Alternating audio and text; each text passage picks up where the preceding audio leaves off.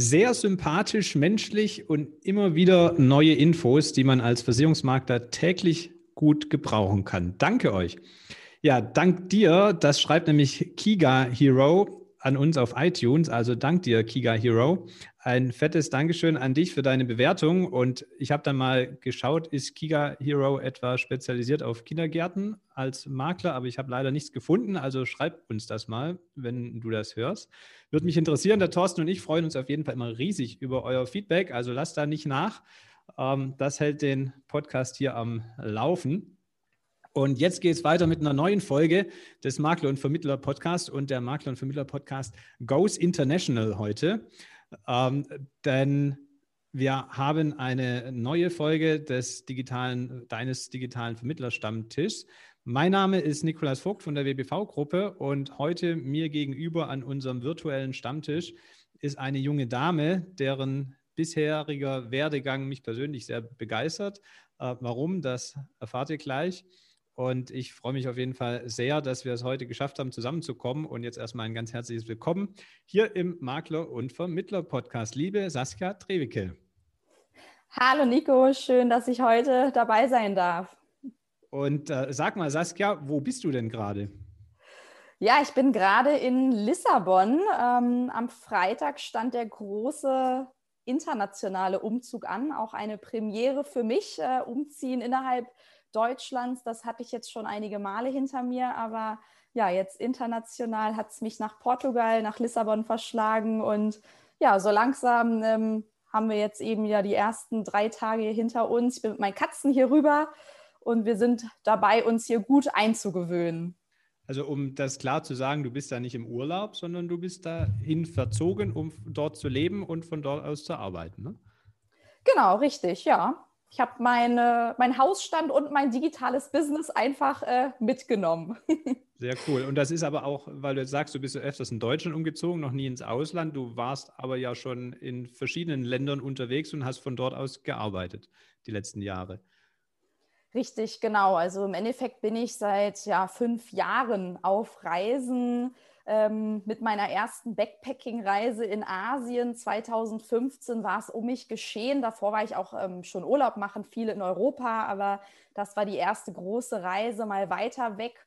Und äh, da hat es mich so gepackt, das Reisefieber, war danach in Australien ja und auch letztes Jahr, trotz Corona, ähm, habe ich mir das nicht nehmen lassen, als sehr reiselustiger und freiheitsliebender Mensch, auch irgendwie um Corona herum trotzdem ja immer wieder im Ausland zu sein, ähm, neue Kulturen kennenzulernen, neues Essen genießen zu dürfen, mehr Sonne zu haben und ja, eben auch ähm, mit meinem Business eben einfach äh, von anderen schönen Orten in der Welt ähm, von dort aus zu arbeiten.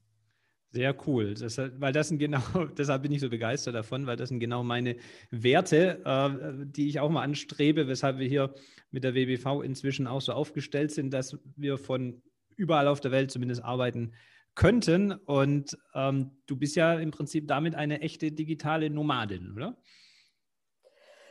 Ja, ähm, als ganz digitale Nomadin würde ich mich nicht beschreiben, weil die digitalen Nomaden, die ich so auch in meinem Freundeskreis habe, die äh, reisen ja wirklich nur mit Rucksack und äh, wirklich ähm, ganz minimalistisch durch die Gegend. Mir ist es tatsächlich wichtig, dass ich eine Base habe. Ähm, ich habe auch meine Wohnung eben ähm, aktuell jetzt noch in Berlin behalten. Ich habe jetzt auch hier eben in Lissabon eine feste Wohnung und ja, habe jetzt nicht vor, alle drei Tage irgendwie meine Unterkunft zu wechseln. Ja. Äh, aber genau, also ich bin sicherlich schon äh, näher dran am digitalen Nomadentum als so ähm, am klassischen äh, Lebensstil. Ja, das stimmt. Das ist am Ende eine Definitionssache. Was, wann bin ich jetzt, äh, also digital, ja, Nomade, wann bin ich Nomade? Aber ich glaub, finde, es ist so eine Sache, man kann, man muss nicht dann finde ich, ja. ist man schon digitale Nomade, so ist meine Flexibler Expat könnte man vielleicht sagen. Das trifft es, ja. glaube ich, ganz gut. ja, genau. Die, also von meinem Hintergrund ist so die, es gibt einen Podcast, der hieß früher mal Digitale Nomaden Podcast mit Sascha Boampong und Tino, äh, Timo Eckert. Kennst du wahrscheinlich, oder? Ja, die beiden kenne ich auch. Kennst du und ähm, inzwischen heißt der Online Business Podcast, sehr geiler ähm, Podcast. Wer mal nach unserem was anderes hören will. Ähm, aber die haben mich eigentlich erst zum Podcasten gebracht, also diese Idee. Und äh, von daher danke an der Stelle äh, Sascha und Timo. Und deshalb finde ich den Lebensentwurf so cool, weil das so selten vorkommt in, in der Finanzbranche. Ja, ähm, was hat dich denn jetzt nach Lissabon gezogen? Gibt es dafür irgendeinen Grund außer der Sonne und dem, was du gerade beschrieben hast? Oder war das deshalb einfach mal eine spannende Destination? Also ursprünglich wollte ich eigentlich nach Australien zurück, nach Sydney, denn da habe ich mein Herz verloren, als ich dort war. Allerdings äh, ist das ja aktuell nicht möglich. Ähm, Australien hat weiterhin seine Ländergrenzen geschlossen und äh, aktuell weiß man auch noch nicht, wann die wieder öffnen. Für mich stand aber fest, ähm, mit dem Schritt in die Selbstständigkeit Ende 2019 ähm, und eben dem Aufbau eines digitalen Businesses, dass ich ähm, das Ganze eben aus meiner privaten Motivation heraus mache, eben weil ich gerne ähm, im Ausland leben möchte. Und insofern habe ich dann gesagt, gut, wenn ich jetzt nicht nach Australien kann, dann suche ich mir eben eine andere Destination aus und habe mich dann eben in Südeuropa umgeschaut. Mhm. Und ja, nach Sydney, nach Berlin war für mich auf jeden Fall klar, ich möchte äh, noch weiter wieder in eine Großstadt. Ähm, Großstadt ist mein Ding. Und insofern, ähm, ja, Barcelona gab es da jetzt noch, äh, aber eigentlich ist die Entscheidung sehr, sehr schnell auf Lissabon gefallen, weil mir Lissabon, als ich, ich weiß gar nicht mehr, es war vor einigen Jahren, habe ich mir mal einen Sightseeing-Trip, habe ich hier mal hergemacht. Da fand ich die Stadt sehr schön, sehr bunt ähm, und habe so ein bisschen auch ähm, drüber gelesen, über die Stadt, dass ähm, ja, sich eine große digitale Szene in den letzten Jahren auch entwickelt hat, dass es sehr international ist und tatsächlich, es gibt ähm, eine Seite Nomad List, heißt die, auch für mhm. äh, ja, die digitalen Nomaden, wo äh, verschiedene Städte gerankt werden, äh, mhm. wo eben so ein cooler Spot ist, ähm, um als digitaler Nomade, als ja, Freelancer eben ähm, sich aufzuhalten. Und da ist äh, Lissabon äh, ganz oben mit dabei, wenn nicht sogar, glaube ich, auf dem ersten Platz könnte ähm, sein. Zumindest in Europa auf jeden Fall, weiß ich jetzt gar nicht genau. Ja, und so ist die Entscheidung auf Lissabon gefallen. Sehr cool. Ja, ich habe Lissabon da auch auf der Karte nochmal in den nächsten Jahren als äh, Veranstaltungsort für unsere Workation, ähm, wenn man dann wieder sowas besser machen darf. Also dann äh, kannst du vorbeigucken, aber hat noch auf Zeit. Auf jeden Fall. Jetzt äh, sprechen wir mal über das, was du so beruflich in unserer Branche tust. Du bist ja sozusagen die Frau mit den zwei Gesichtern. Ähm, du bist auf der einen Seite digitale Marketingmanagerin und äh, hast damit die Zielgruppe des Maklers und Vermittlers. Auf der anderen Seite aber auch gegenüber der Endkunden äh, unterwegs mit der Marke Sparheldin als Finanzcoach, sage ich mal. Ähm, aber fangen wir mal vorne an. Was ist denn dein beruflicher Background? Wie bist du denn in unsere Branche gestartet? Ja, ich komme äh, selbst auch aus der Finanzbranche, habe meine Wurzeln in der Bank. Ich habe ähm, 2010 bin ich eingestiegen mit einem dualen Studium in der Bank, also habe klassisch auch die Bankausbildung durchlaufen und war danach auch in der Kundenberatung tätig. Mein Steckenpferd war damals eben die äh, Wertpapierberatung. Ähm, ich habe ziemlich schnell festgestellt, ich bin eher der Wertpapiermensch und nicht so der Kreditmensch, denn Börse und Aktien fand ich irgendwie schon immer spannend. Und ja, so bin ich in die Branche reingekommen und habe dann auch ähm, während meines Masterstudiums äh, nebenbei eben weiterhin auch in der Branche gearbeitet, bin dann ein bisschen mehr in Richtung äh, Versicherungen gegangen. Und nach dem Master war ich dann eben auch, ähm, auch für eine Versicherung tätig, da allerdings dann nicht mehr in der Kundenberatung, sondern im Projektmanagement. Ich habe da ja große Digitali Digitalisierungs- und Transformationsprojekte begleitet und das war dann auch so der Anstoß eben für ähm, meine Selbstständigkeit als äh, mhm. digitale Marketingmanagerin. Also du hast den, den fachlichen Background von der Bankerin und auch von der Versicherungswirtschaft, aber dann eben auch schon im äh, ja, digitalen Businessbereich gearbeitet und hast dann gedacht, in dem wenn du jetzt alles zusammen in einen Topf wirfst, dann kommen eigentlich zwei Modelle bei raus und du startest einfach mal gleich beide. Genau, richtig. Also es kam so ein Stück weit, ich habe als, also meine Masterarbeit habe ich zum ähm, Thema geschrieben, wie ich eben als Versicherungsmakler über meine Online-Präsenz selbst Leads generieren kann mit Online-Marketing-Strategien. Und ähm, ja, insofern habe ich da eben Maklerunternehmen unterstützt gehabt, ähm, komplett die Online-Präsenz aufzubauen. Damals war eine Website vorhanden, die war aber schon in die Jahre gekommen und wir haben dann einen Website-Relaunch durchgeführt, haben aber auch einen Blog mit integriert, weil so diese statischen Webseiten, die im Endeffekt nur als ja, digitale Visitenkarten dienen, eben auch keine Kunden ansprechen, so gesehen. Wenn ich eben wirklich mhm. proaktiv Menschen erreichen möchte, ähm, Interesse wecken möchte für ähm, meine Inhalte, mein Unternehmen, meine Angebote, dann braucht es da schon ähm, mehr Dynamik auch in so einer Online-Präsenz. Und daher haben wir dann damals einen Versicherungsblock aufgebaut und ähm, ja, mit Suchmaschinen, Strategien, dass natürlich darüber ähm, die Seite gefunden wird, aber auch Social Media, weil natürlich die Inhalte in dem Blog dann auch an die Menschen verbreitet werden sollen, ähm, über Newsletter, die an die Kunden verschickt wurden, um eben dort auch zu informieren, dass hier ähm, ja, hilfreiche Informationen regelmäßig in dem Blog erscheinen. Das war so die Strategie, die ich damals eben für das Maklerunternehmen umgesetzt habe. Mhm. Und, Aber ja. nicht für dein eigenes. Nee, nicht für mein eigenes. Da äh, ein eigenes Maklerunternehmen ähm, hatte ich da noch nicht, beziehungsweise ein Maklerunternehmen habe ich ja auch heute noch nicht. genau, das heißt, es hätte ja sein können, dass du es hattest und nicht mehr hast, aber mhm. ähm, das war für ein anderes und das war dann quasi der Anstoß zu sagen, das kann ich eigentlich auch für weitere Unternehmen als Dienstleistung dann erbringen. Genau, richtig, weil ich habe ähm, dann gesehen, als ich nach dem Masterstudium bin ich erstmal zurück auch in ähm, große Unternehmen eben äh, gegangen und ähm, habe dort eben die Zeit im Projektmanagement, ähm, in den Digitalisierungsprojekten verbracht und habe dort festgestellt, äh, dass die Unternehmen intern unglaublich mit ihren ganzen Prozessen beschäftigt sind und sich zwar auch Gedanken gemacht haben, über digitale Antragsstrecken. Omnichannel war da so ein Schlagwort, also dass man ja vernetzt über viele verschiedene Kanäle ähm, nahtlos übergehend mit Kunden kommuniziert.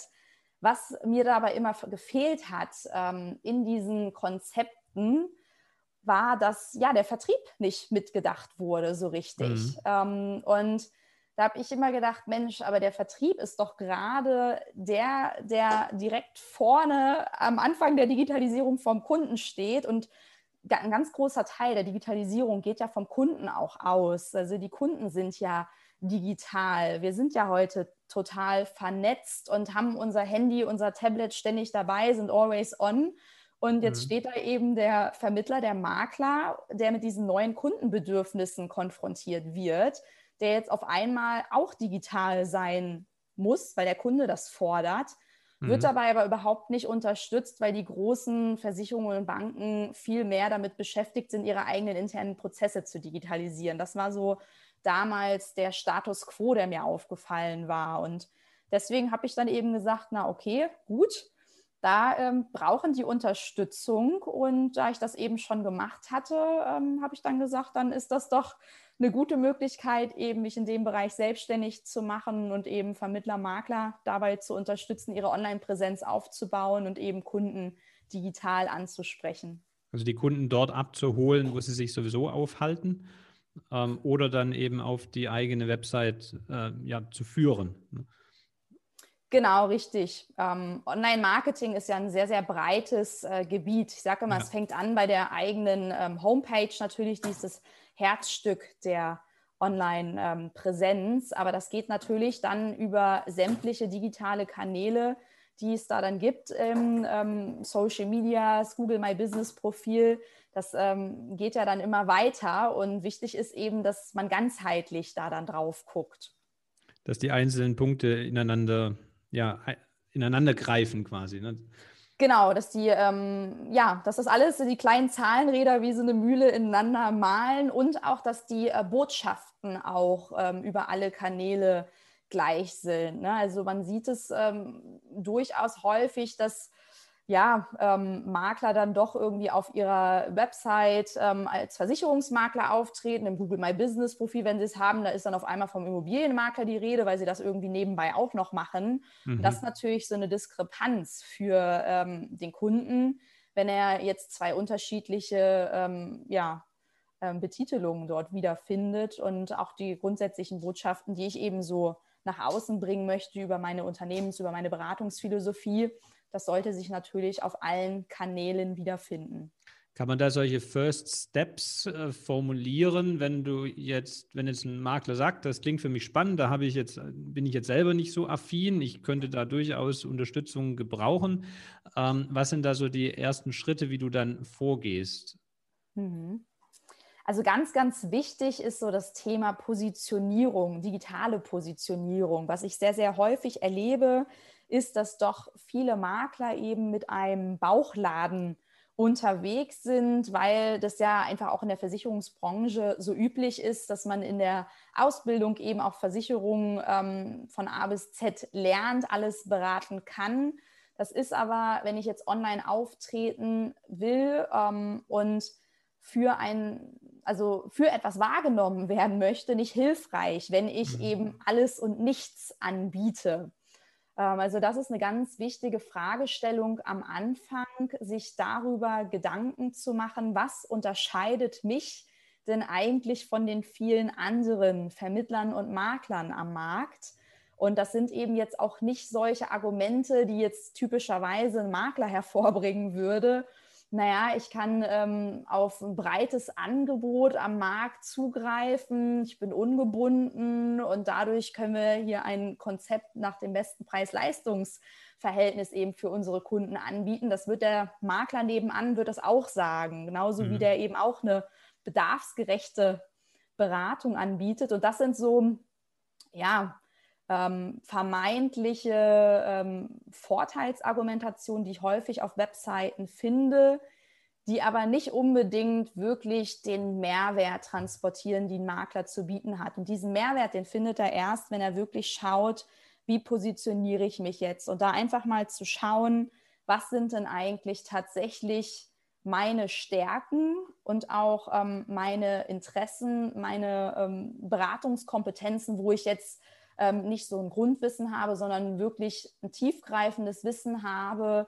ähm, einfach weil mich das Thema eventuell auch interessiert. Ich sage das ja einleitend, ich habe sehr schnell festgestellt ähm, bei mir damals in der Ausbildung, dass ich eher der Wertpapiermensch bin und weniger der Kreditmensch. Ja. Ich habe natürlich auch Kreditberatung machen müssen, aber ähm, ich bin immer mehr aufgeblüht im äh, Bereich eben Wertpapier- und Anlageberatung, habe mich natürlich auch privat damit auseinandergesetzt. Dementsprechend war mein Wissensschatz äh, dort viel größer und auch, auch eigene Erfahrungen, die ich an der Börse gesammelt habe.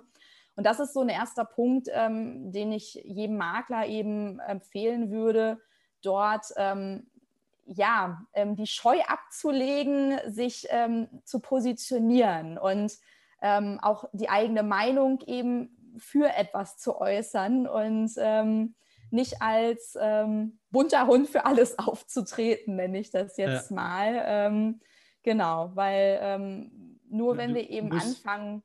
Äh, das heißt, du, du musst äh, erstmal deine Stärken finden, ne? deine Stärken kennen, ähm, deine Werte und wofür du brennst. Also, und dann kannst du dir überlegen, äh, welches ist die Zielgruppe, die damit übereinstimmt und was ist den ihr spezifischer Nutzen, den du dann bringen kannst, also möglichst spitz quasi und nicht möglichst breit äh, reinzugehen, um dann ja sich abgrenzen zu können digital von anderen Anbietern. Habe ich das Genau, richtig. Ja, verstanden? also ich schaue erstmal bei mir selbst eben, was äh, bringe ich äh, selbst mit, wie du es gerade beschrieben hast. Ähm, was sind ähm, die Alleinstellungswerte, die mich als Person auszeichnen, meine Stärken, meine Kompetenzen, meine Expertise und schaue dann eben, was ist mein idealer Kunde? Also mit ja. welchen Kunden möchte ich idealerweise zusammenarbeiten? Typischerweise werden da jetzt eben dann ähm, diejenigen Kunden genannt, wo die Kaufkraft sehr hoch ist. Da empfehle ich immer, dass ähm, dieser Schritt natürlich auch bedacht werden muss. Das sollte aber aus meiner Sicht keine Frage sein, die man sich als erstes stellt, sondern eher die Frage, ähm, mit welcher Zielgruppe, also mit welcher Zielgruppe habe ich Gemeinsamkeiten? Denn ähm, die aus Kundensicht muss ja jemand auch einen Anreiz haben, mit mir in Kontakt treten zu wollen. Und wir Menschen sind ja so gepolt, wenn wir in Kontakt mit jemandem treten, ähm, dann schaut man ja, Mensch, ist man mit dem auf einer Wellenlänge oder nicht. Ja. Ja, spürt man ja, ne? ob das jetzt genau. aufgesetzt ist und angelesen oder gelebt wird äh, und, und ein wirkliches Interesse ist. Und dann hat man eine ganz andere Möglichkeit, eine Bindung aufzubauen. Richtig. Und dabei, um diesen Prozess, den kannst du dann als digitale Marketing Manager oder den nicht kannst, sondern tust du begleiten, dann, wenn dich jemand äh, einsetzen möchte. Genau, dass er, richtig. Dass also unterstützt, dass er seine ideale Zielgruppe und seine Dienstleistung klar definiert und findet. Und dann im zweiten Schritt erst geht es darum, wie kann ich das dann digital transportieren. Genau, richtig. Also ich biete da eben Positionierungsworkshop oder auch dann fortführend eben auch einen Content-Workshop ähm, an, wo ich eben als Sparring-Partner fungiere und ja auch ähm, manchmal die ein oder anderen unangenehmen, pieksen, pieksigen Fragen stelle, mal nachhake, äh, um dann eben entsprechend genau, also das, äh, die eigene Positionierung zu definieren, wie wir das Ganze eben äh, kommunikativ eben ähm, auch über die Online-Kanäle transportieren und dann eben weiter über die Zielgruppendefinition und auch die relevanten Inhalte dann, die ich dann regelmäßig über meine Kanäle ausspiele. Das ist so der Prozess, ähm, den ich dann in meinen Workshops begleite und mit den Maklern und Vermittlern gemeinsam durchgehe und erarbeite. Und ist das dann ein einmaliges Workshop-Modell? Und dann hat er seine Zielgruppe gefunden, er hat, kriegt von, lernt bei dir, wie er ungefähr Inhalte findet und aufbereitet. Und dann macht er das alleine? Oder ist es auch Dienstleistung von dir, ihn dann dabei dauerhaft zu unterstützen, Inhalte zu produzieren und auch zu schalten im Zweifel? Ja, also ich bin tatsächlich so gestartet, dass ich ähm, sowohl eben in dem strategischen Bereich unterstütze als auch operativ bei der Content-Erstellung, muss mhm. aber ähm, leider oder auch ähm, zu meinem Glück ähm, sagen, dass ich ähm, mittlerweile ähm, ja so viele Anfragen erhalte, weil doch viele eben auch diese Unterstützung gerne annehmen, da das einfach auch ein neuer Bereich für viele äh, Makler ist dass ich eben im Bereich der Content-Erstellung ähm, nicht mehr selbst mitwirke. Also ich bin vor allen Dingen eben in der strategischen Unterstützung unterwegs, ähm, habe aber auch ein breites Netzwerk an anderen Freelancern, auch gerade wenn es so um Content-Produktion für Social Media angeht oder auch ähm, Texterstellung für Blogs oder ähnliches, wo mhm. ich ähm, auch vermitteln kann. Genau. Nur ich selbst produziere das nicht mehr. Okay, aber du hast dann in deinem Netzwerk wieder Kontakte, sodass der dann nicht am Ende mit dem Ergebnis alleine gelassen wird, sondern wenn er möchte, könntest du ihm weiter eine äh, Betreuung vermitteln.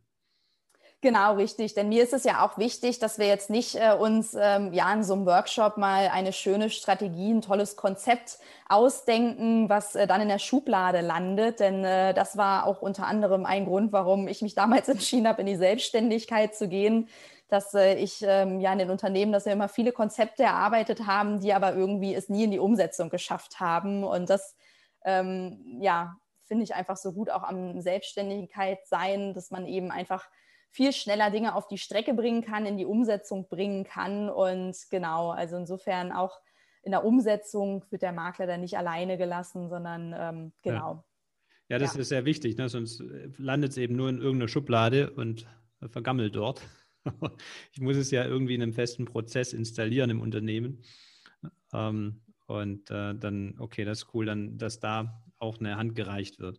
Und wie muss ich mir das jetzt vorstellen? Also müssen die Makler dann zu dir nach äh, Lissabon fliegen oder wie sieht das ganz konkret in, in der Durchführung aus bei deinen Dienstleistungen? Ja, das wäre natürlich schön. Ich glaube, da würden viele gar nicht unbedingt Nein sagen. So mal einen kurzen Ausflug nach Lissabon machen. Gibt Schlimmeres. Ähm, muss ich mir vielleicht mal ein neues Angebot überlegen. Aber Nee, nee, also grundsätzlich ist es so, dass ich das Ganze digital ähm, mache. Also ich habe wirklich mein Business äh, vom ersten Tag an digital organisiert. Das heißt, ähm, meine, also meine ganzen Termine finden alle digital statt. Auch die Workshops halte ich mit den Maklern digital über Zoom. Also auch da können wir uns sehen und über ähm, ja, das Screensharing eben dann auch gemeinsam die äh, Strategie erarbeiten. Mhm. Und ähm, ja, bisher funktioniert das auch sehr gut. Äh, die Ergebnisse sind gut und ähm, auch ja, nicht schlechter, als wenn man das äh, persönlich machen würde. Also das ist ja auch wiederum der große Vorteil ähm, mit den ganzen digitalen Möglichkeiten, die wir heute haben, ähm, auch als Stichwort eben Online-Beratung eben ähm, auf ja. Maklerseiten, dass ähm, vieles, was einfach früher ähm, das Face-to-Face -face eben vor Ort ähm, benötigt hat, heute eben alles digital eben abwickelbar ist. Und so läuft das bei mir eben auch in meinem Business, ja. Und wie ist eine übliche Zeitschiene vom Start bis zur Übergabe eventuell an einen regelmäßigen Prozess, also bis so eine Strategie entwickelt ist, eine Zielgruppe gefunden etc.? Hm, also in der Regel, wenn es ähm, schon eine ganzheitliche Online-Marketing-Strategie sein soll, dann teile ich das in der Regel auf zwei ähm, Halbtages-Workshops auf. Ähm, mhm. vor dem Workshop bekommen meine Kunden oder, ähm, dann natürlich noch Vorbereitungsaufgaben. Das heißt, dass wir immer relativ schnell dann auch in dem Workshop in die gemeinsame Erarbeitung äh, gehen können und dann übernehme ich im Nachgang dann noch so ein Stück weit die ähm, Nachbereitung, dass ähm, ja, der ähm, Kunde dann von mir eben auch einen Maßnahmenplan bekommt, äh, wenn eben das Thema Content-Strategie mit reinkommt, das ist dann auch ein, Stück weit eben, ähm, wie möchte jetzt eben der Makler loslegen. Ne? Also es kann sein, dass wir erstmal nur rein mit dem Online-Auftritt, mit der Homepage starten. Wie soll die überhaupt inhaltlich gestaltet werden, damit hier meine ähm, Botschaften kommuniziert werden. Oder aber es gibt auch Makler, die sagen, nee, ich möchte das gleich ähm, sofort von Homepage über Social Media. Ich weiß heute schon, dass ich auf jeden Fall auf Social Media präsent sein will, dass das Teil meiner Vertriebsstrategie werden soll. Ähm, dann wird das Ganze natürlich umfangreicher. Dann übernehme ich da auch eine Redaktionsplanung. Mhm. Ähm, ich sag mal, das ist dann so in einem Monat mit den Vorbereitungsterminen, mit der Durchführung der ähm, beiden Workshop-Termine. Wenn wir das ganzheitlich machen, ist das in einem Monat durch, dass ja. wir dann die Strategie haben und der Makler dann ins ähm, Doing geht, wirklich in die Umsetzung auch äh, auf seinen Kanälen. Das ist ja ganz positiv, weil ja ganz übersichtlich vom Zeitrahmen her, bis man dann er Erfolge auch sieht. Ähm, kannst du grob sagen, was muss, der, was muss ein Vermittler investieren, um da so eine gesamtheitliche Begleitung äh, bis zu einer finalen Strategie äh, zu bekommen bei dir? Ja, es hängt, also es hängt natürlich ein Stück weit so vom ähm, Umsatz, äh, äh, also vom, vom, Umsatz Umfang, vom Umfang ab. nicht vom Umsatz des Maklers, genau. Ja, auch ein gutes Modell. Äh, ja, habe ich noch nicht drüber nachgedacht, aber nee, also ich würde auf jeden Fall empfehlen, sich am Anfang für diesen Strategiebereich Unterstützung zu holen und da auch eben das Geld in die Hand zu nehmen. Also ich sage mal, da ist man so vom Umfang her mit ähm, wenn man den kleinen Workshop bucht, dann sind das äh, 750 Euro, zwischen 750 und 1500 Euro, je nachdem, wie weit ich jetzt eben und wie ganzheitlich ich jetzt wirklich äh, losstarten möchte. Ähm, das würde ich auch auf jeden Fall empfehlen, sich da Hilfe zu holen und nicht einfach zu sagen, ach, Social Media, da kann ich doch eben selbst mal losstarten. Das funktioniert bei den allermeisten in der Regel nicht, auch weil Social Media auch ohne Planung nicht funktioniert und Online-Marketing mhm. nicht. Ne? Insofern das ist so, ich sag mal, so ein Erstinvestment ähm, für die strategische Beratung und ähm, das Konzept. Ähm, was ich auch immer gleich mitempfehle, ist, dass wenn jemand wirklich ähm, digital sein, Online-Marketing, ähm, Neukundengewinnung und auch Beziehungspflege ähm, mit in seine Vertriebsstrategie langfristig verankern will, dann braucht es auch Ressourcen äh, in der laufenden Umsetzung eben dieser ganzen Maßnahmen. Und das kann ein Makler in der Regel nicht alleine stemmen, denn der Makler soll ja Zeit bei seinen Kunden, mit seinen Kunden in der Beratung verbringen und hat ja auch noch andere strategisch wichtige Themen in seinem Maklerbetrieb auf dem Tisch liegen. Ja. Auch dort ähm, würde ich immer empfehlen, sich äh, also über kurz über lang dort eine Assistenz ähm, mit dazu zu holen, die sich eben genau um diese digitalen Themen äh, da küm dann kümmert. Ja, also, ja ähm, das erste Invest ist, ist, denke ich, ist ja überschaubar, es ist ein Katalysator. Ähm, ich kann mich damit von null an selber beschäftigen. Es wird nur halt viel länger dauern und die ganze Zeit, die ich da verbrate, könnte ich besser beim Kunden verbringen und Umsatz äh, generieren. Und dann ist das ja dreimal wieder reingespart. Ja. Ähm, ich glaube, der größere Aufwand ist dann tatsächlich die dauerhafte Betreuung und wie du sagst, da macht schon Sinn, sich da auch äh, unterstützen zu lassen, weil es dann halt einfach effektiver ist. Ja. Ja. ich brauche da jetzt sicherlich keine eigene Marketingmanagerin in meinem Betrieb installieren, wenn ich hier äh, mit ähm, mir, also durch, durch das Wissen von einer Freelancerin, einem Freelancer eben Know-how einkaufe. Aber ich sollte schon damit rechnen, auch in der laufenden Umsetzung, dass ich mini, Minimum eine Aushilfe beschäftige und je nachdem, wie weit ich dann eben auch Online-Marketing-Strategien fahren will, vielleicht bis zu einer Teilzeitstelle, das kommt eben drauf an. Ähm, aber das ist mal so ein Rahmen, um mal so eine Vorstellung zu geben. Mhm. Nur es macht eben keinen Sinn, von vornherein zu sagen, ich hole mir niemanden, der strategisch wirkt. Ich nehme einfach gleich einen Praktikanten oder einen Studenten. Die kriegen das schon hin. Die sind ja alles Social Media affin. Wenn man denen keine Strategie an die Hand gibt, dann wissen die genauso wenig wie der Makler, was sie jetzt tun sollen. Gerade mhm. auch, weil diese Kombination eben Finanzen, Versicherung und Marketing sehr speziell ist. Mhm. Die wissen, wie sie was hochladen, aber nicht, was sie dann hochladen sollen. Genau, richtig. Und ähm, na, was wollte ich jetzt sagen? Ist mir entfallen. Toll. Mir auch noch der Stift runtergefallen. Ja, egal. Ähm, ja, jetzt weiß ich wieder. Hast du ähm, irgendein äh, Best Practice Beispiel oder so, wo du sagen kannst, guck, jetzt, jetzt haben wir gerade über was muss ich denn investieren gesprochen, aber was bringt es mir denn? Also, dass du sagen kannst, schau, ähm, das kommt dann auch bei raus. Mhm. Hast du da was in der Hand, so spontan? Ja, also ich hatte ja schon äh, einleitend von dem äh, Maklerunternehmen berichtet, das ich äh, während meiner Masterarbeit begleitet habe. Also da ist es tatsächlich mittlerweile so, dass eben Leads über die Homepage, über den Blog eben generiert werden.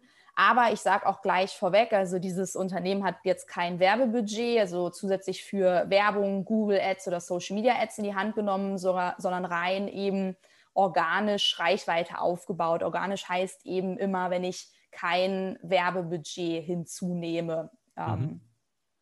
Und äh, da muss ich schon, äh, also Minimum halbes bis ein Jahr einplanen, dass überhaupt dort eine Reichweite auf meiner Homepage, sogenannter Traffic, ähm, eben erzeugt wird, dass da mehr Besucher ähm, eben sich täglich auf der Website tummeln. Denn je mehr Besucher ich auf meiner Website habe, desto wahrscheinlicher ist es natürlich auch, dass ich hier jetzt ähm, eben dann auch Leads generiere, Interessentenanfragen über die Website erhalte. Mhm. Das ist äh, so ein ähm, Praxisbeispiel. Und dann hattest du ähm, ja mich ja auch schon angekündigt mit meinen beiden Gesichtern, ähm, auch eben als Sparheldin, ähm, wo ich eben sehr aktiv selbst äh, auf Social Media bin und ähm, darüber eben ja für meine Zielgruppe präsent bin, ähm, in Kontakt stehe mit meiner Zielgruppe. Und ähm, weil ich ja einen sehr guten Draht eben, jetzt seitdem ich das betreibe, also diesen Kanal, die Sparheldin, habe ich auch mit der Selbstständigkeit gestartet, äh, damals aber noch einfach ähm, aus einer inneren Motivation heraus, finanziell, also für finanzielle Aufklärung zu sorgen. Und habe mittlerweile aber knapp 1500 Follower dort äh, zusammenbekommen und mhm. ähm, bekomme auch super Feedback auf meinen Podcast Mhm. Ähm, weshalb ich mich eben entschieden habe, das jetzt ähm, ja weiterzuentwickeln, ähm, selbst auch wieder in die Finanzberatung äh, zurückzugehen und eben eine Honorarberatung aus der ähm, Sparheldin aufzubauen. Und das ist natürlich auch ein Weg. Ähm, das sind jetzt zwei unterschiedliche Ansätze. Also das Maklerunternehmen ähm, hat Social Media jetzt ähm, nicht als Kern ähm, im Online-Marketing, ähm, im Bereich der Online-Marketing-Strategie. Da ist es wirklich eher der Blog und die Suchmaschinenoptimierung und Social Media als Add-on, wohingegen ich sehr stark äh, auf Social Media aktiv bin, ähm, natürlich auch ähm, Content-Marketing über den Podcast betreibe, worüber ich Reichweite generiere und worüber Menschen auf mich aufmerksam werden. Mhm. Aber auch die Podcast-Folgen, die teile ich ja wiederum auch auf Social Media und darüber erhalte ich dann wiederum ganz viel Feedback. Ne? Also das ist äh, gut erkennbar, genau, du hast ja mehrere Kanäle mit der Sparheldin, du hast den Podcast. Äh, wie heißt der konkret? Heißt der auch Sparheldin? Genau, der heißt auch der Sparheldin-Podcast. Also wir, wir, packen die alle in die Show Notes. Das ist der Sparheldin-Podcast. Äh, hört mal rein. Ähm, dann haben, hast du ein Instagram-Profil und ein Facebook-Profil als Sparheldin und die Website. Ne? Genau, richtig. Und die, die Inhalte lassen sich dann auch mehrmals verwenden. Ne? Ich kann die Podcast-Folge dann auch auf Facebook bringen, etc. Genau, richtig. Also das empfehle ich auch immer all meinen Kunden. Ähm, Content-Produktion ist sehr, sehr aufwendig. Das heißt, immer wenn ich mir grundsätzlich mein Gerüst ähm, überlegt habe, wie ich das möglichst häufig nutzen kann, das macht Sinn. Also über, wenn ich einen Podcast habe, wenn ich einen Blog habe oder aber ich habe YouTube-Kanal, das ähm, ist ja immer so nach dem eigenen Belieben. Ähm, wo fühle ich mich mit welchem Medium auch selbst wohl? Es bringt nichts, sich jetzt in irgendwas reinzuzwängen, ähm, was nicht meine Sache ist, einfach weil es dann nicht authentisch wirkt. Aber was ich zum Beispiel mache, ist ähm, mit meinen Podcast-Folgen, ich äh, lasse Zusammenfassungen schreiben von den ähm, Podcast-Folgen und bringe die dann auch auf meine Website. Also es hat dann auch so ein Stück weit einen Blog-Charakter, auch mhm. weil ich dort eben auch eine Suchmaschinenoptimierungsstrategie dann mitfahre und ähm, genau. Also man sieht an dem Beispiel, finde ich sehr schön, Entschuldigung, wie, wie diese Zahnrädchen dann ineinander greifen können. Und deshalb ist es schon, auch wenn es ein anderer Ansatz ist, weil es ja aus der Online-Welt kommt und es nicht aus einem bestehenden Maklerunternehmen, finde ich ein schönes Beispiel, um zu sehen, wie eben so eine Online-Strategie ganzheitlich über die verschiedenen Plattformen dann ineinander greifen kann und, und ähm, ja, wie das aussehen kann schlussendlich. Von daher macht es schon Sinn, als Makler oder Vermittler sich das mal anzuschauen, als auch ein Best-Practice-Beispiel, finde ich. Ja. Die, was ist denn von der Sparheldin? Du hast gesagt, es kam, sei es mal aus einer Laune heraus oder aus dem Drang heraus, ähm, da Themen äh, online zu bringen, auf, aus dem Thema, wie äh, ja, gehe ich mit meinem Geld richtig um? Wenn ich es richtig verstanden habe, war das ja so der Anfang und dann kommt man dann äh, auch irgendwann zum Thema Investment und irgendwann zum Thema Versicherungen.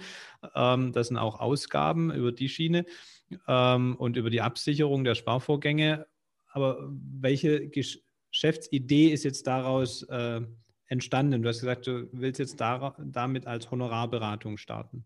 Mhm, genau. Okay. Ähm, also grundsätzlich so als Bankerin ähm, und äh, damals war ich auch äh, eben in der NordRB ähm, tätig. Dort äh, haben wir das Sparkassenfinanzkonzept äh, kennengelernt, was ich sehr, sehr gut finde. Die Finanzplanungspyramide, genau eben, wo wir unten eben so den ähm, ja, Finanzmanagement-Bereich haben, dann über die Absicherung der existenziellen Risiken, ähm, Versicherungsbereich gehen, aber auch so das Thema Notgroschen, Rücklagenbildung, ähm, über das Thema Altersvorsorge und dann Vermögensaufbau und Optimierung.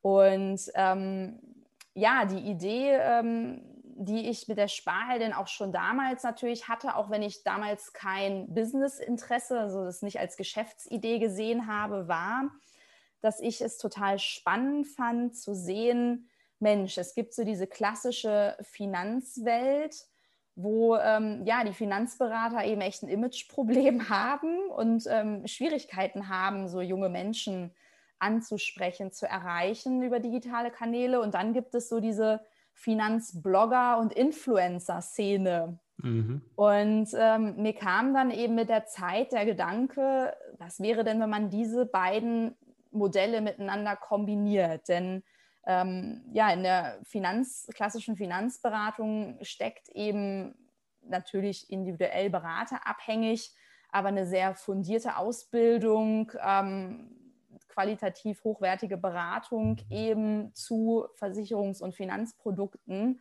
äh, und eben auch das Erstellen durch einen Berater eines Finanzplanes. Und dann gibt es eben in der Online-Welt jetzt mit den Finanzblogger diejenigen und Finanzcoaches, die ihre eigenen Erfahrungen teilen, ähm, die ja auch für finanzielle Bildung äh, sorgen, aber eben meist nicht aus der Branche kommen. Mhm. Ähm, was ich auch wieder so ein Stück weit kritisch sehe. Ähm, ich finde es gut, dass, also je mehr Menschen für finanzielle Bildung sorgen, ähm, desto besser ist es, denn darin mangelt es uns auf jeden Fall in Deutschland. Aber ich bin schon dafür, dass jemand, der eben andere Leute dabei unterstützt, eben sich finanziell richtig aufzustellen, durchaus eine Ausbildung haben sollte in dem Bereich und auch regelmäßig sich weiterbilden sollte. Und das machen wir als Berater ja. Insofern. Pro Fachwissen. Ja, hm? Pro Fachwissen. Wir genau, pro, pro Fachwissen. Fachwissen. Ja. Die, und viele da draußen haben die Reichweite, aber halt äh, leider begrenztes Fachwissen. Und dann gibt es auf der anderen Seite die, die das Fachwissen haben, aber begrenzte Reichweite. Und du versuchst das zu verbinden.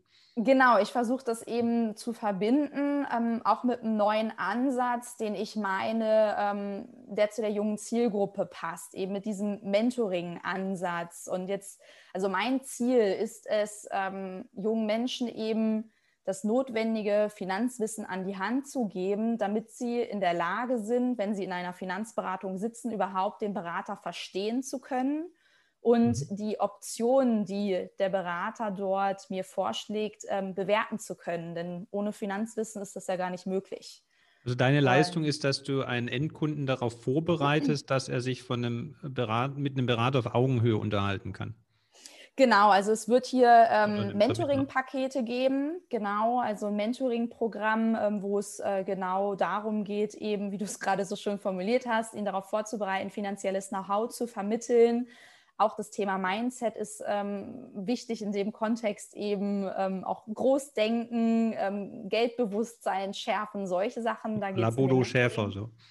Genau, ein Stück weit, ja, so ein paar Ansätze, die auch der Bodo Schäfer oder andere ähm, ja, ähm, Coaches und Speaker ja. da aufgreifen, äh, mit zu integrieren, weil ähm, ich finde, beim Thema Geld ist das Thema Persönlichkeitsentwicklung auch ganz stark. Also ja. ich erlebe das ähm, selbst auch immer wieder, wenn ich ähm, selbst an der Börse handle und äh, Trades aufsetze, ähm, was das auch mit einem selbst macht. Und das ähm, ja, sollte eben auch weitervermittelt werden an andere. Es ist eben nicht nur, ich schließe mal eben einfach so ein Versicherungsprodukt ab oder ein Finanzprodukt ab und habe einen Haken an meine Altersvorsorge gesetzt. Geld ist ja etwas, was uns tagtäglich ähm, ja, begegnet und mhm. eben sehr, sehr starken Einfluss auf all unsere Lebensbereiche hat. Insofern äh, bin ich der großen Überzeugung, wir sollten dem größeres Augenmerk eben geben. Und da aber eben mit Mentoring-Ansatz ähm, und Mentoring-Paketen ähm, als Angebot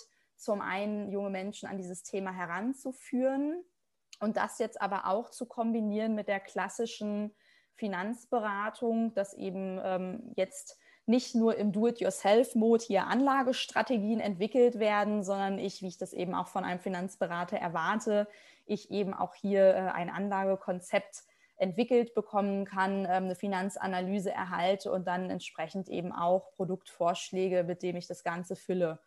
Ähm, Aber die, so sieht die, Produkte, die Idee dahinter aus die Produkte bekomme ich als Endkunde bei dir nicht. Ich muss dann mit dem Konzept doch nochmal zu einem dritten Vermittler gehen oder hast du da dann die Idee, dass du da ein Netzwerk dahinter hast, wo du das weitergibst oder es dann doch selbst zu vermitteln?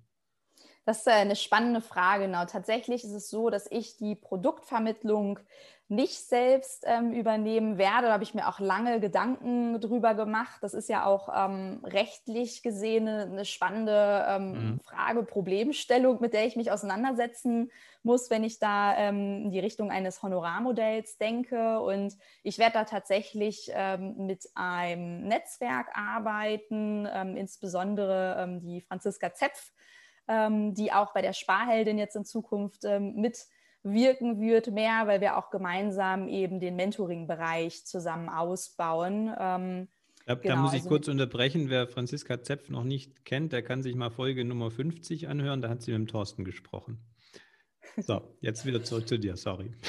Genau, und insofern, richtig, da ähm, setze ich auf Kooperation, auf Netzwerk, ähm, auch einfach, weil ich die Einstellung habe, dass ähm, man nicht in allen Dingen ähm, überaus gut sein kann. Der also Beste ich, sein kann. Ne? Genau, der Beste sein kann. Also meine Steckenpferde ähm, sind eben das Thema Geldanlage und Altersvorsorge eben mit ähm, Geldanlagen äh, außerhalb von ähm, klassischen Versicherungsprodukten, wohingegen ähm, die Franziska Zepf natürlich jetzt die Versicherungsexpertin ist.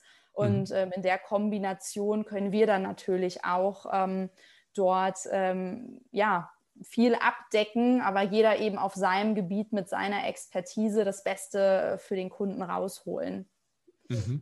Und sie mit ihrem Unternehmen dann aber auch umsetzen kann. Genau, richtig. Die Vermittlung dann eben umsetzen kann. Ne? Die ist ja. bei mir auch rausgezogen. Also bei der Sparheldin liegt das ähm, Mentoring und eben auch äh, die Honorarfinanzberatung und die Produktberatung und die Vermittlung, die liegt dann eben bei ähm, der Franziska Zepf in ihrem Maklerbüro. Also das ist getrennt. Ich kann sagen als Endverbraucher, ich lasse mich mal inhaltlich aufschlauen, ich lasse mich ein bisschen, äh, also lasse mich unterstützen beim Thema Persönlichkeitsentwicklung zum Thema Geldanlage und dann kann ich sagen, das war jetzt prima, jetzt suche ich mir den richtigen Vermittler.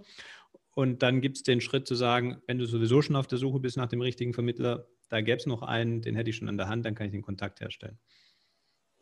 Genau, weil wir natürlich nicht wollen, dass äh, jemand dann wieder fallen gelassen wird wie so eine heiße Kartoffel und äh, gerade das ist ja auch dieses Problem, dieses Misstrauen gegenüber Finanzberatern, was ich auch gerade bei jungen Menschen als sehr stark wahrnehme, wo natürlich auch ähm, Finanzblogger ähm, ihr Zutun dann auch jetzt haben, die sind ganz stark, also pro ähm, Honorarberater, was natürlich auch äh, meinem Konzept jetzt in die Karten ähm, spielt. Und ähm, ja, wir haben uns eben dazu entschieden, da eine Überleitung stattfinden zu lassen, als denjenigen, diejenige, die jetzt eben das Interesse an dem Thema hat, jetzt wieder ähm, ja, auf eigene Faust eben suchen gehen zu müssen. Wobei das natürlich auch die Möglichkeit ähm, gibt. Also es besteht kein Zwang eben, wenn jemand bei uns ein Mentoring-Paket eben bucht, dass er auch zwangsläufig mit uns äh, die Beratung und auch ähm, die Produktvermittlung machen muss. Ja. Also das ist ähm,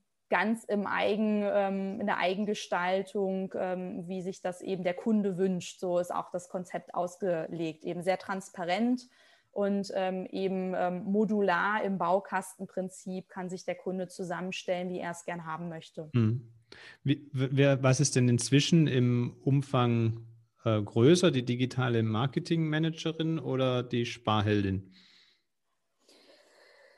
Also mein Hauptbusiness ist im Heute noch die digitale Marketing-Managerin. Ähm, die Sparheldin befindet sich, ich sage mal jetzt monetär im Aufbau, so seit ähm, ja, dem ersten Quartal diesen Jahres.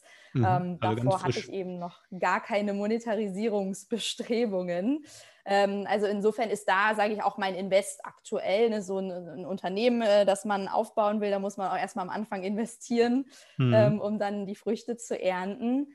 Mein Ziel ist es aber, zum Ende des Jahres hin so eine 60-40 Verteilung meiner Zeit zu haben, dass ich 60 Prozent in der Sparheldin bin, 40 Prozent auch die digitale Marketingmanagerin ähm, noch weitermache. Also ich werde beides äh, weitermachen, denn ähm, gerade da das ja so Hand in Hand auch läuft und ähm, die Branche ja die gleiche ist, ja. kann ich ja auch all dieses praktische Wissen, was ich bei der Sparheldin mir selbst aneigne, mir selbst, also selbst umsetze, die Erfahrung, die ich dort sammle, eben auch immer wiederum weitergeben in der Marketingberatung. Genau, du hast ja Synergieeffekte über die genau, zwischen den richtig. beiden Ansätzen. Und das heißt, Hab du planst auch beide weiterzuführen. Genau, in der heutigen Planung ist das so vorgesehen, dass ich beides ähm, weiterführe. In der Marketingberatung habe ich eben so meine operative ähm, Unterstützung, die habe ich eben reduziert, dass ich da mehr im strategischen Bereich unterwegs bin, um eben hier die Kapazitäten für die Sparheldin zu schaffen. Und genau, jetzt bin ich sehr gespannt, wie sich das Ganze weiterentwickelt. Ähm, Franzi und ich haben gerade jetzt mit dem Mentoring-Programm, das ist gerade so das größte Projekt, was wir vor der Brust haben. Da soll nämlich ähm, Mitte des Jahres der erste Mentoring-Durchlauf starten und da sind wir gerade ja, dabei, das Ganze inhaltlich zu konzeptionieren und natürlich auch die Vermarktung dafür aufzubauen. Mhm. Cool, wo siehst du dich dann oder äh, die Sparheldin äh, oder ja eigentlich beide Firmen so in, sagen wir mal, fünf Jahren, wenn du das skizzieren würdest? Puh, das ist eine interessante Frage. so weit denkt man online nicht, ne? nee, tatsächlich, also gerade auch mit, mein, mit meinem Umzug nach Portugal bin ich gerade sehr ähm, Brände und Prioritäten abhandeln, so wie sie gerade hier vor meiner Brust sind. Aber das mit der Sparheldin ist für mich ähm, keine Eintagsfliege. Also ich habe da eine sehr, sehr große Vision, weil ich äh, dieses Thema ähm, finanzielle Aufklärung und Bildung extrem wichtig finde. Ich selbst konnte mir bisher immer alles, was ich mir in den Kopf gesetzt hatte, konnte ich mir immer leisten. Ich konnte Backpacken gehen für drei Monate in Asien. Ich konnte mir mein Auslandsjahr in Australien selbst finanzieren. Ich bin auch relativ entspannt in die Selbstständigkeit gestartet weil ich eben mit meinem ersten Beruf gleich von Anfang an angefangen habe zu sparen und zu investieren und dadurch einfach den finanziellen Rahmen dafür geschaffen habe. Und mhm. das war damals ja so mein Trigger, warum ich gesagt habe, ich starte diesen Sparhelden-Kanal, dass ich gesehen habe, bei vielen Menschen ist das nicht so. Ähm, und das sind viele aus meinem Freundeskreis, die verdienen nicht schlecht, aber die gehen einfach falsch oder ungünstig mit ihrem Geld um in die Zukunft blickend. Ja. Ähm, sparen ja. das Geld auf dem Sparbuch, was völliger Blödsinn ist heutzutage, schließen überteuerte Altersvorsorgeprodukte ab und sind total geschockt, wenn sie sich mal zehn Jahre später mit einer Police auseinandersetzen, wie wenig sich da angespart hat über die ganzen Jahre. Hm. Und ähm, insofern, das muss sich aus meiner Sicht ändern, da wir jungen Generationen ja schon ein Problem haben werden im Rentenalter. Ich warte hm. da auf einen guten Reformvorschlag der Regierung, aber ich bin eher der Mensch, der ähm, nichts dem Zufall überlässt und die Dinge selbst in die Hand nimmt. Und äh, daher eben diese Mission, ähm, ja, junge Menschen eben zu befähigen, ähm, da selbst die Kontrolle über ihre Finanzen zu gewinnen, sich selbst gut aufzustellen, damit sie eben sich auch ihren Lifestyle leisten können, heute und in der Zukunft und dann auch in der fernen Zukunft im Rentenalter. Und insofern ähm, soll die Sparheldin da auf jeden Fall ähm, wachsen. Ich habe auch die Idee, dass ich ähm, gern am liebsten in die Schulen gehen würde irgendwann, dass das äh, als Unterrichtsprogramm aufgenommen wird. Aber das ist in Deutschland ja mit dem ganzen Bürokratismus alles nicht so einfach. Aber ich kann mir vorstellen, dass ich Unikurse irgendwann mal geben werde, so in fünf Jahren, ähm, dass man das zumindest an den Unis einführt. Dieses mhm. Thema ähm, Basic Finanzwissen, Börseneimer 1 für Dummies oder so. mhm. ähm, das sind so ein paar, genau, also Ideen, die ich für die, ähm, ja, für die Mittelfristplanung schon habe. Das, das ist eine sehr schöne Vision, weil das, wie du sagst, kommt ja total äh, zu kurz in unserem Bildungssystem, äh, die Finanzbildung. Äh, von daher äh, wünsche ich dir dabei ganz viel Erfolg, Saskia, dass du das hoffentlich erreichst. mit der Danke, Sprache. Nico. Und ähm, ja, wir schauen uns das dann an in Folge, was wird das sein, 379, äh, ob es dann geklappt hat. Und äh, dann, ja, dann wirst du nicht mehr in Lissabon sein, sonst hätte ich gesagt, komme ich nach Lissabon äh, aus diesem kalten, nassen Wetter hier in die Sonne. Das macht mich schon ein bisschen neidisch. Ähm, aber dann schauen wir mal, wie sich das entwickelt. Und äh, du, lieber Hörer, schau dir auf jeden Fall mal die Kanäle von Saskia an, äh, von der Sparheldin und auch von der digitalen Marketing-Managerin. Wir packen alles in die Show Notes, da kannst du mal durchklicken. Ja, und wenn du dann schon am Scrollen bist, dann äh, kommst du auch irgendwann zur Bewertung, zumindest bei iTunes. Dann freuen uns natürlich auch, wenn du uns ein Feedback gibst, ob dir diese Folge gefallen hat. Und ja, schreib uns einfach eine Rezension. Dann Thorsten ich äh, machen dann Purzelbäume vor Freude. Und äh, äh Saskia, wie sagt man ähm, in, in Lissabon? Atea Proxima? Wie geht das? Also mein Portugiesisch, da muss ich noch dran arbeiten. Ich würde jetzt einfach sagen Bom dia. Das äh, passt bestimmt auch. Das, also sagt man sich guten, guten Tag, guten Morgen, aber auch einen schönen Tag zu wünschen. Finde ich, klingt das erstmal ganz gut. Sehr gut. Wir, wir, probieren hier mal kurz was aus. Pass mal Até a próxima. Okay, das war nicht ich. Aber das äh, klang schon portugiesischer als meins. Na gut. Ähm, ja, willst du noch eine Message raushauen an unsere Zuhörer oder sollen wir den Sack zumachen? Ich denke, ich habe äh, genug gequasselt für heute und äh, hoffentlich äh, kann der ein oder andere ähm, was für sich mitnehmen, ähm, ja, hat einen Impuls bekommen und sende äh, sonnige Grüße zu dir und ja auch zu allen, äh, die, die zuhören und äh, ja, gerade im Regen oder in der Kälte sitzen. Ja, danke. Dann äh, Forza und äh, bis zur nächsten Folge.